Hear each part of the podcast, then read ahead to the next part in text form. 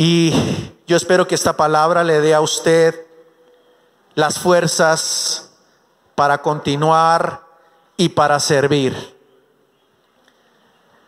Observé la historia de un hombre llamado Albert Espinosa. No sé si es creyente, pero es una historia interesante. Dice que con solo 13 años tuvo que enfrentarse a un, a un osteosarcoma, es una especie de cáncer, es un cáncer, que le llevó a perder una pierna, dándole por aquel entonces solo meses de vida. Más tarde, con 16 años, tuvieron que extirparle un pulmón y parte de un hígado con 18 años. Han pasado 10 años de su vida en el hospital, lo que le ha llevado a ser una gran fuente de inspiración para sus obras en general. Vive como si se fuera a morir mañana y no realiza planes con más de un mes de duración. Actualmente sigue trabajando como guionista y director de cine, así como realizando conferencias e incluso está estudiando medicina. Su principal frase de motivación es, lo que es triste es no vivir intensamente. Yo me pongo a pensar, esta gente de dónde saca la fuerza. Y nosotros teniendo la realidad, la claridad de la palabra de Dios, muchas veces somos confrontados con este tipo de personas, como ellos sí pueden y nosotros a veces teniendo al Padre, teniendo al Hijo y teniendo al Espíritu Santo, no seguimos lo que Dios quiere que sigamos, ese estilo de vida ejemplar, inspirador, poderoso. Por eso hoy quiero hablar de este tema, la iglesia de los huesos secos. Sabe que es impresionante de Ezequiel capítulo 37, es ver la condición en la que estaba el pueblo de Israel en esta etapa de la Biblia, de la realidad histórica de la Biblia. Era un pueblo derrotado, sin esperanza, alejado de Dios. Y Dios levanta a Ezequiel y le dice, Ezequiel, te voy a mostrar algo. Y en el capítulo 37 dice Ezequiel, la mano del Señor vino sobre mí y su espíritu me llevó y me colocó en medio de un valle que estaba lleno de huesos. Me hizo pasearme entre ellos y pude observar que había muchísimos huesos en el valle huesos que estaban completamente secos, y me dijo, hijo de hombre, ¿podrán revivir estos huesos? Yo le contesté, Señor omnipotente, tú lo sabes. Entonces me dijo, profetiza sobre estos huesos y diles, huesos secos, escuchen palabra del Señor. Así dice el Señor omnipotente a estos huesos, yo les daré aliento de vida y ustedes volverán a vivir. Les pondré tendones, les haré que les salga carne, los cubriré de piel, les daré aliento de vida y así revivirán. Entonces sabrán que yo soy el Señor. Ayer me fui a comprar algunos detalles para la casa, su casa, y en una de las secciones empecé a ver huesos, esqueletos, tumbas, imágenes de demonios, murciélagos, en un ambiente oscuro que el diablo ha logrado infiltrar en la sociedad como con la excusa de que es una tradición. Pero la gente ingenuamente está cayendo en idolatría, en paganismo, en prácticas abominables, pero es una tradición y la tradición, según muchos, sobrepasa o trasciende la voluntad de Dios y eso no lo podemos permitir. Pero a lo que quiero llegar es que iba caminando por esos huesos y el Señor me decía, así está la sociedad moderna. Y usted lo sabe, no, ah, eh, no es algo nuevo que expresarles o que compartirles, pero hay una realidad impactante y es que la sociedad actual está llena de huesos secos, sin esperanza. Usted sabe que los huesos son parte de la estructura del cuerpo humano pero el Señor le muestra a Ezequiel y le dice, Ezequiel, estos huesos podrán vivir. Y Ezequiel le dice, Señor, tú lo sabes. Ahora, la, la cuestión o el drama de todo esto no es que la sociedad esté de manera decadente, acudiendo a prácticas intelectualoides, a nuevas doctrinas, sino que la iglesia esté permitiendo que esas filosofías se infiltren en su manera de, en su manera de creer, en su estilo de vida. Cuando el Señor le muestra a Ezequiel estos huesos, le dice, yo voy a poner en ellos músculo, voy a poner tendones y voy a poner piel y voy a poner espíritu. ¿Qué había perdido el pueblo? ¿Qué hacen los músculos? Dan fuerza. ¿Qué hacen los tendones? Dan orden, articulan. ¿Qué hace la piel? Cubre, protege. Y la iglesia o el pueblo de Dios había perdido una condición espiritual tan importante como lo es el poder, la fuerza, la influencia, el espíritu. Y ahora el Señor tenía que intervenir a través de un profeta para decirle al pueblo, a pesar de haber pecado, a pesar de haber fallado, aquí estoy yo para dar una segunda oportunidad. Es un Dios de segundas oportunidades.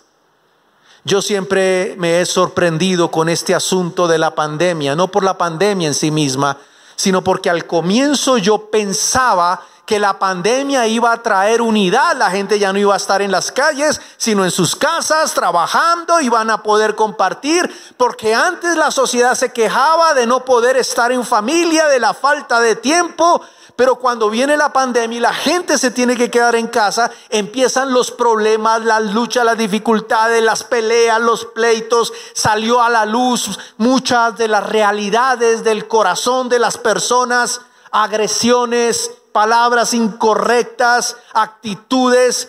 Hasta veía frases en algunas publicidades, estoy harto de ti de estar encerrado 24 horas, 7 días en, películas, en propagandas, en, en, no sé, en actos teatrales.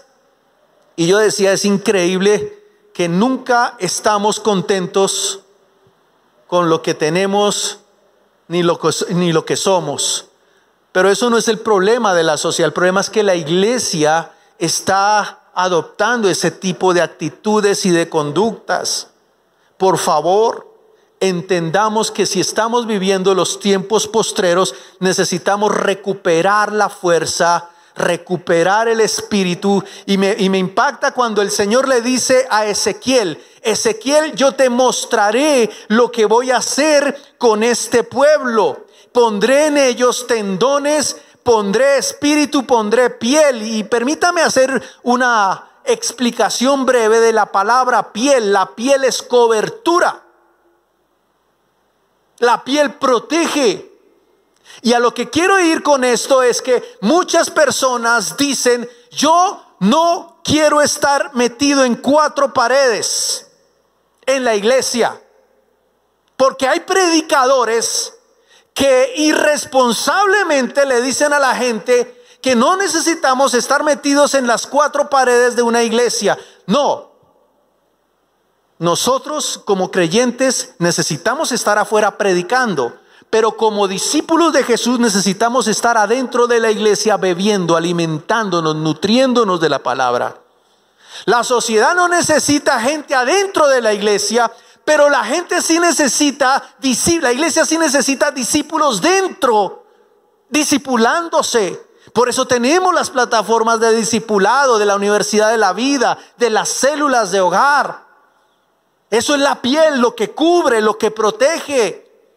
Yo le invito a esta iglesia y a los que me están viendo a través de las redes a que entendamos que la vida cristiana necesita una fuerza, un orden, una protección, un espíritu. Volvamos a la imagen del valle de los huesos secos. El Señor le hace una pregunta a Ezequiel. ¿Vivirán estos huesos? Es la pregunta que Dios nos hace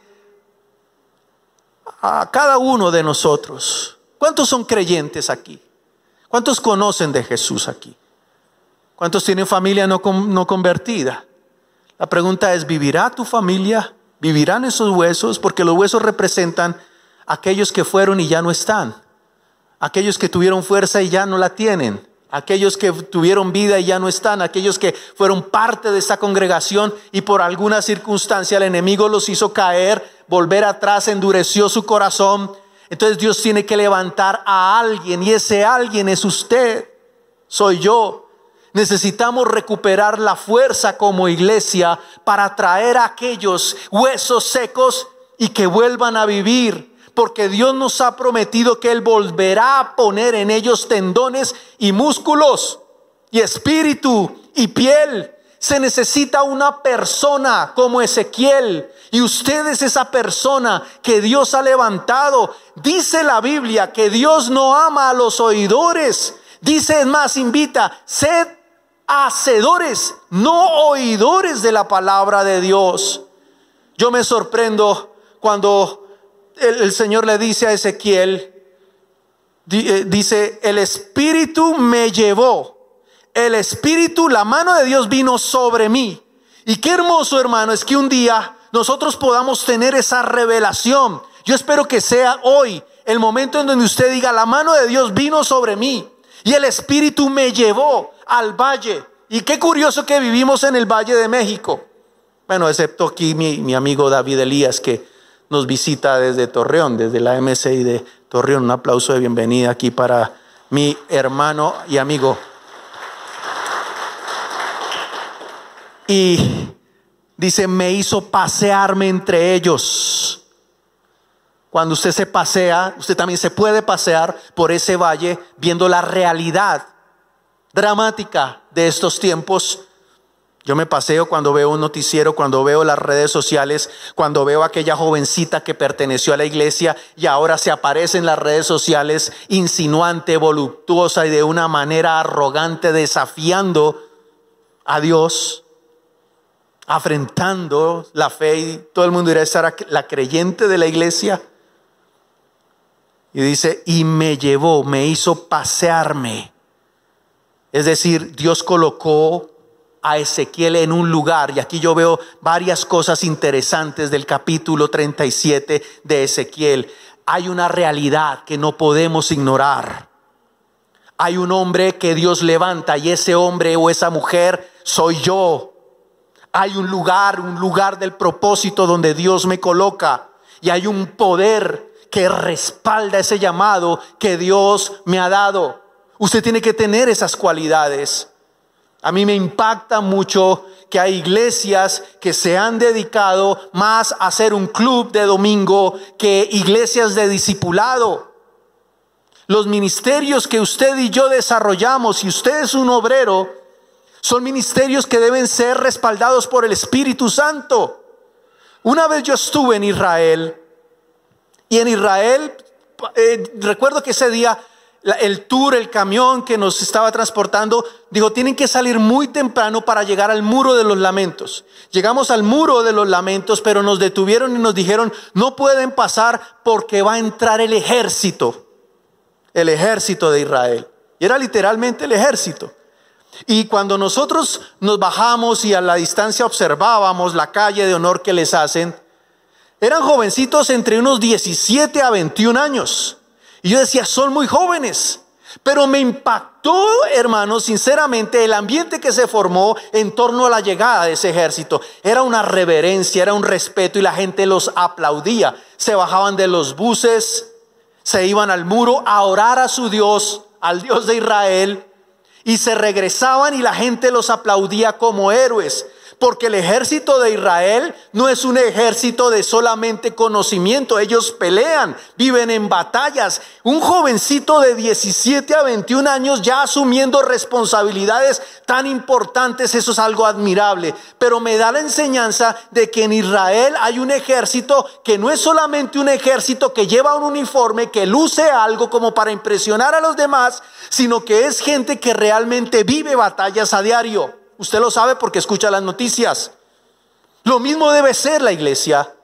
Lo mismo debe ser cada creyente, no un oidor, sino un hacedor. Una persona que se convierta en instrumento de honra, un vaso útil para el Señor. La realidad que vivió Ezequiel es la misma realidad que estamos viviendo nosotros. La realidad impactante. Una sociedad, una iglesia sin fuerza, sin espíritu. Nosotros no podemos darnos el lujo de permitir pequeñas zorras en nuestra vida, hermano.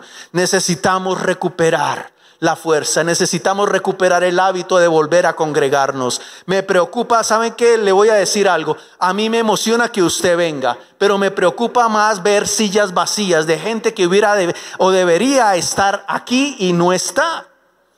Entonces la pregunta es, ¿qué vamos a hacer? ¿Vamos a seguir con esa tendencia que trajo la pandemia de quedarnos encerrados, de tenerle pereza a trasladarnos? No, Señor. Nosotros Vivimos en una sociedad que tal vez está con principios decadentes, pero la iglesia no puede permitir que esos principios decadentes la contaminen, sino por el contrario, la iglesia debe ser lo que dice el Señor en Mateo 5, vosotros sois la sal y sois la luz. Diga conmigo, yo soy la sal y soy la luz. Pablo le escribe a los romanos y les dice, no sean como los demás porque ellos conocieron a Dios en el capítulo 1, verso 21 dice, no lo glorificaron como a Dios, ni le dieron gracias a Dios, sino que se extraviaron, se hicieron inútiles en sus razonamientos y su corazón se oscureció de manera insensata. Hay un hombre asignado en estos tiempos y ese hombre es usted, esa mujer es usted. Usted es una mujer valiente, usted es una mujer guerrera, usted es un hombre valiente no puede pensar que usted es un hueso seco. Yo me pongo a pensar este pasaje. Usted, si, si, viera las dos escenas de este pasaje, ¿usted dónde está? ¿Como ese Ezequiel que siente carga, que siente responsabilidad? ¿O como el valle de hueso seco que está diciendo a toda hora, yo necesito? Yo le dije a alguna, alguna persona una vez, ya es el tiempo de que tú empieces a dar fruto, a ser discípulos. ¿Y saben lo que me contesta, pastor? Si no puedo con mis propios problemas, ¿cómo voy a poder con los problemas de los demás? A mí me parece que esa es una actitud cobarde, mediocre, estéril, que no va nada de acuerdo con la palabra de Dios. ¿Cuántos aman a México? ¿Cuántos aman a México? Usted en su casa, ¿usted ama a México? Ahora le pregunto, ¿por qué usted ama México? Es la pregunta que yo siempre hago. ¿Por qué uno ama México? Entonces uno puede decir, pues, pues yo amo a México porque nací aquí. No, pero ese no es suficiente razón. No, es que yo amo a México porque yo me sé el, himno. No, pero es que tampoco esa es la razón. ¿Sabe? Y, todos decimos, mire, hace dos días eh, salía de la iglesia para su casa. Y resulta que por alguna razón se hizo un tráfico en una luz, en un semáforo. Y, yo iba avanzando, se puso verde el semáforo, avancé, pero se me atravesaron como unos seis carros que me impidieron el paso y quedé en la mitad, en la cebra, en la cebra de paso. Y resulta que se hizo un tráfico muy fuerte y cambió el semáforo a rojo. Y los carros que se habían pasado cruzaron y yo quedé en la cebra. Se me viene un río de gente. Usted viera todo lo que me dijeron. Varón de Dios, esforzado y valiente. Me hacían así con la mano. ¿No? Yo salí, hermano, traumatizado de ese minuto que duró esa luz. Le pegaban al carro. Yo dije, Dios mío, pero amamos México, ¿no? Llegamos a la casa, tiramos la puerta, somos arrogantes con nuestros hijos, con la esposa, pero amamos México. Vamos al estadio, y vemos los de las Chivas contra los de la América abrazándose, aplaudiéndose y deseándose lo mejor del partido, ¿cierto? Eso es lo que pasa en México, pero amamos México. ¿Por qué amamos México? No lo sé, esa respuesta se la dejo de tarea. Pero el creyente debe entender que el amor a una nación, a una familia, se refleja haciendo lo que hizo Ezequiel. Porque el Señor le dijo a Ezequiel, y me ordenó el Señor. Fíjense lo que dice este texto. Y el Señor me dio la orden. Mira, le voy a leer este texto que está aquí al final. Verso 10 de Ezequiel 37. Yo profeticé tal como el Señor me lo había ordenado. Entonces, si yo miro este mensaje, yo puedo decir que este mensaje es el complemento o la segunda parte de lo que predicó mi esposa. Mi esposa predicó hace ocho días de la importancia de dar frutos. Si es así o no es así. Ahora, este mensaje está enfocado a tener el poder del Espíritu para que el mensaje que yo predique no sea un mensaje estéril, sino que sea un mensaje con un poder de resurrección sobrenatural. Usted tiene que levantarse y exigirse y sacrificarse y disciplinarse. Escuché a un psicólogo muy prominente, psicólogo francés. Él decía que la educación en los diferentes continentes es diferente. Y entonces se va a las pruebas PISA. ¿Sí sabes? Las pruebas PISA, las que hacen a los estudiantes para que sean eh, pues, calificados. Y resulta que los países que ganaron como mayor nivel de educación son los países nórdicos, Suecia, Finlandia, eh, Suiza y bueno, todos esos países nórdicos. Y entonces hicieron un estudio y decían que en los Estados Unidos a los niños los crían con lo que se denomina el sprintar. Sprintar es empujar, luche por sus sueños, esfuércese, salga adelante. En los países orientales los, los crían o los forman con disciplinas rígidas. Entonces, eh, usted puede ver un gimnasta chino, ¿no? Y es campeón, pero lo ve así. Y, recibe la medalla de oro y lo ve bravo. Y se llega a la conclusión de que esa gente la forman con una disciplina, pero no disfrutan porque no son felices. Les ha costado tanto que ya hasta odian lo que son y los títulos que logran. Entonces los países nórdicos tomaron lo de, lo de Oriente, lo de Occidente y dijeron, bueno, esta gente corre, o sea, así como el dicho, ¿no? Trabajan como burros, comen como osos y corren como caballos. Y ellos dijeron, no, espere un momentico porque nosotros somos más que animales. Tomaron sus hijos y dijeron, necesitamos añadirle el ingrediente que los haga felices, que disfruten. Entonces les pusieron a, artes. Entonces les pusieron eh, también a disfrutar de la, de la vida culinaria. Les pusieron música y lo compaginaron con la educación. Y ellos dijeron, aquí en los países nórdicos entendemos que sí hay que correr, sí hay que ser disciplinado, pero también hay que ser feliz. Y entonces eso les ha logrado ver una generación que surge. ¿A qué voy con esto? Vamos al contexto latino. Nosotros queremos ser felices. La pachanga. Uf. Pero no queremos disciplina ni queremos esfuerzo. Y por eso vemos a gente corriendo para otros lados, pisando fronteras extranjeras, humillándose, porque nunca fuimos formados de una manera correcta. Y para eso está la iglesia de Jesucristo, para soplar vida sobre los desesperanzados. Y para eso Dios lo escogió a usted. ¿Por qué lo escogió usted? No lo sé. Yo me imagino cómo será Ezequiel, cómo sería la presencia de Pablo. Yo me imaginaría a Pablo un 80, canoso, imponente, pero él mismo dice, mi apariencia personal es débil, pero mis palabras son fuertes. Pero es que así debe ser el Hijo de Dios, una persona capaz, con convicción. Yo me puse a ver un niñito, un músico, se puso a tocar una melodía de Vivaldi, de las cuatro estaciones. A veces me da por, por mirar estos niños. Lo toca de una manera tan impresionante. Se llama Christian Lee, este jovencito. Y yo veo en ese niño pasión, compromiso, excelencia. Y todo eso a mí me confronta, hermano. Como un niño de 14, 13 años debe tener puede desarrollar esas virtudes. Yo veo a Ezequiel, la mano del Señor vino sobre mí y me llevó el Señor y me puso sobre Israel. Israel el que había sido y ya no es.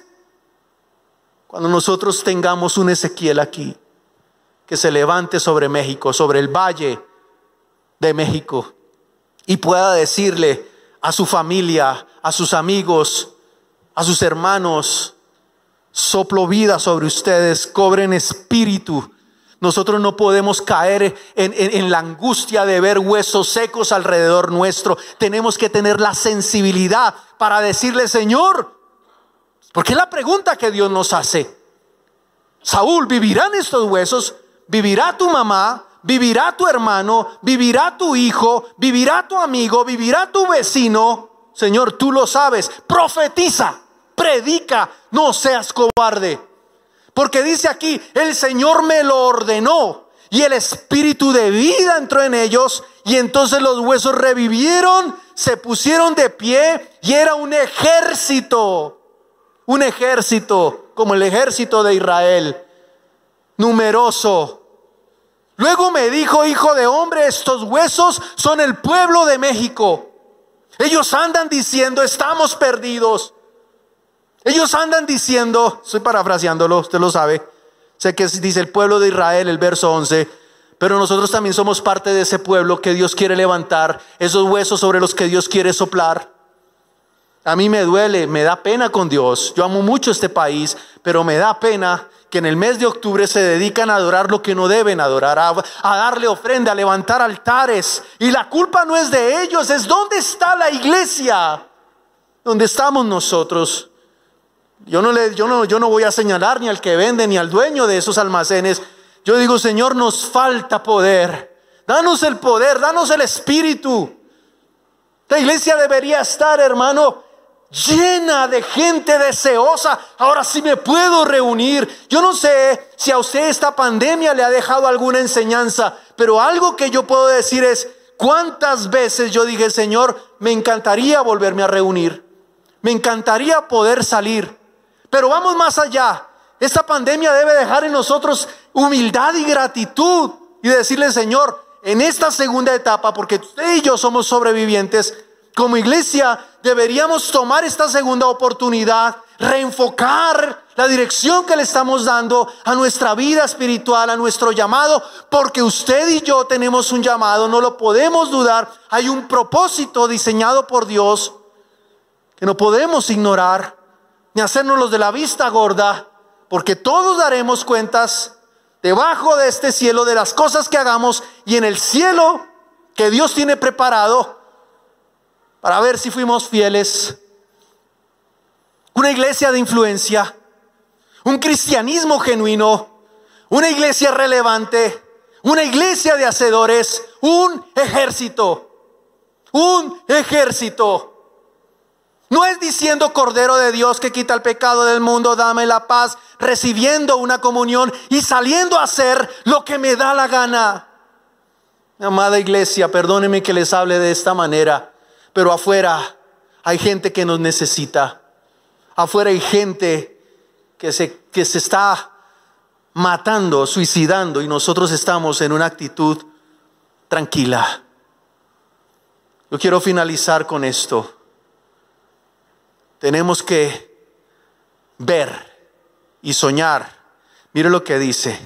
El Señor dice, pueblo mío, abriré tus tumbas, verso 12, y te sacaré de ellas y te haré regresar a la tierra de Israel. ¿Saben lo que yo les puedo profetizar a ustedes?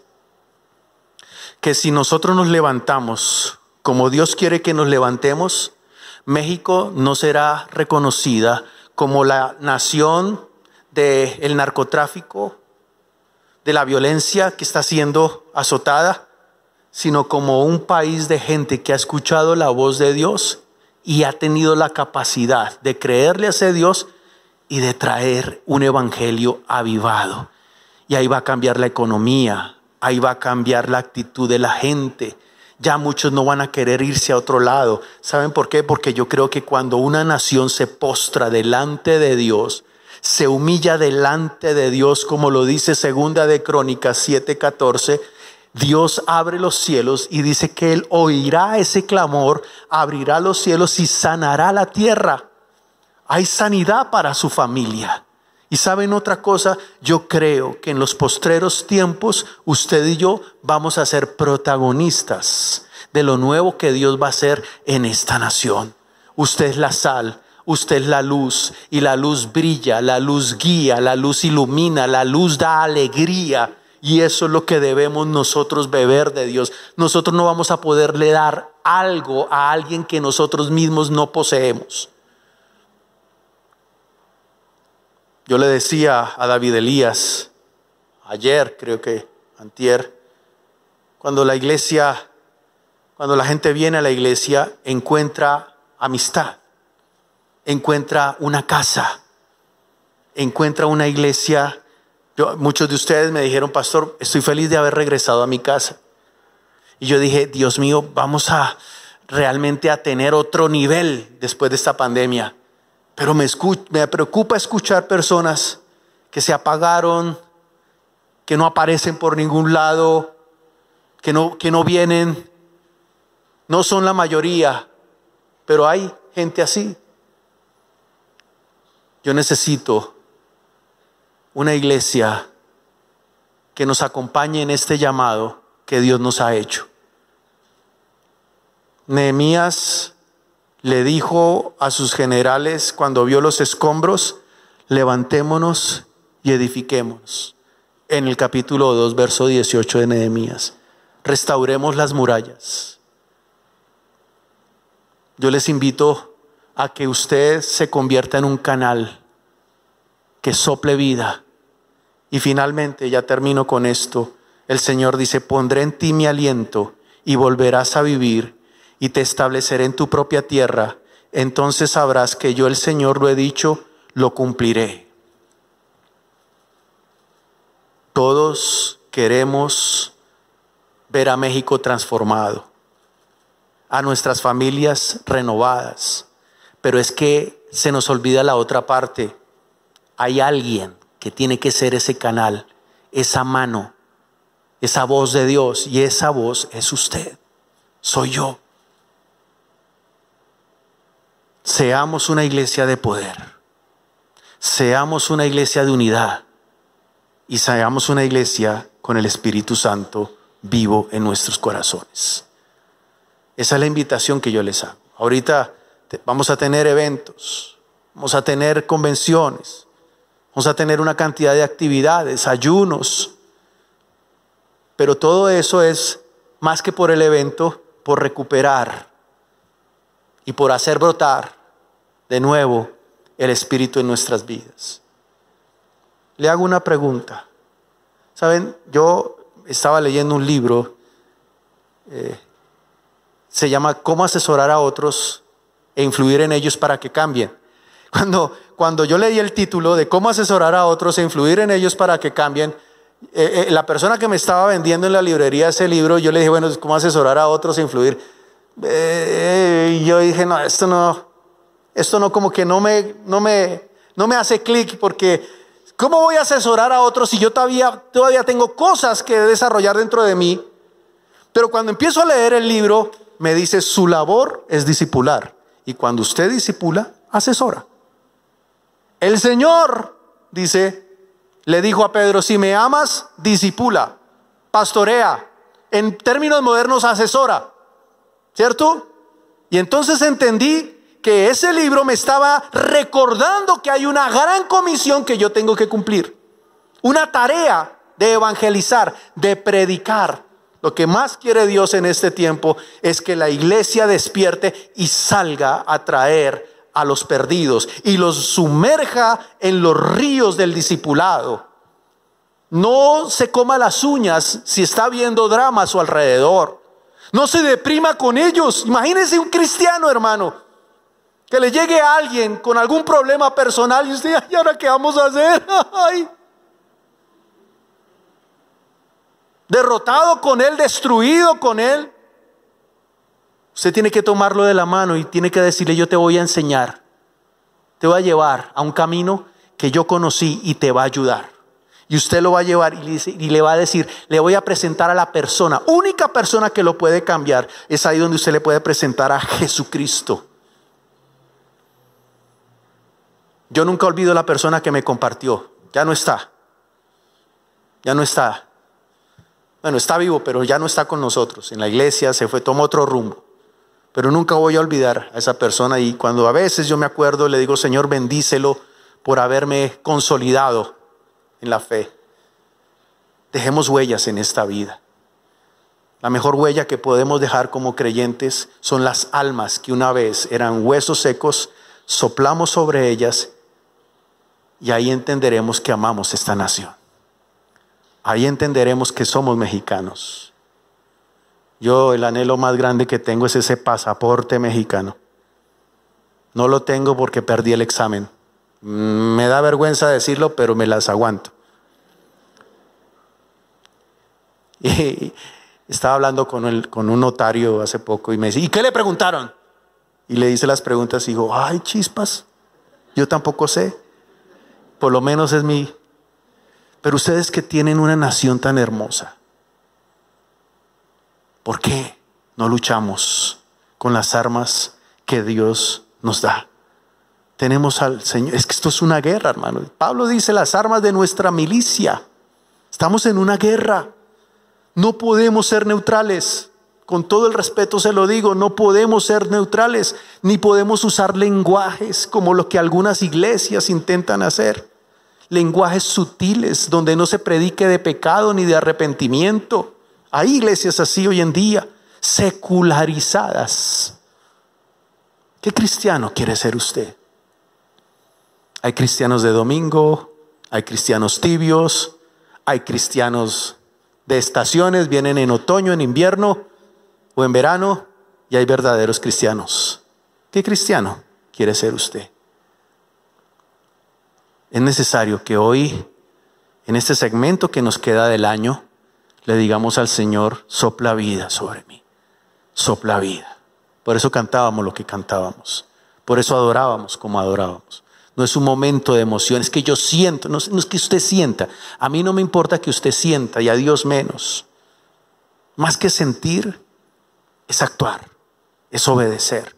Porque el fruto del Espíritu, ¿cierto? Dice, recibiréis poder cuando haya venido sobre vosotros el Espíritu y me seréis testimonio, testigos, como esposos, como empleados, como hijos, como hermanos, como siervos de Dios. Así que hoy el gran regalo que Dios tiene para nosotros es darnos de ese espíritu, del mismo espíritu que sopló en Ezequiel. ¿Cuántos quieren de ese espíritu? ¿Cuántos necesitan de ese espíritu? Yo quiero que se coloque de pie y vamos a orar. Le vamos a decir al Señor, necesito de ti, Señor. Necesito de tu presencia. Saben, este es un acto tan personal, tan individual. Yo voy a pedir el favor a las personas que nos están viendo desde sus casas, desde algún país, desde algún lugar.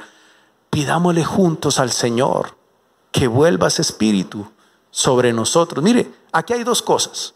O usted es el Ezequiel o usted es el hueso seco. En cualquiera de los casos se necesita el Espíritu Santo. Así que, ¿qué nos une a nosotros? La necesidad de decirle al Señor, Padre, quita de mí el conformismo.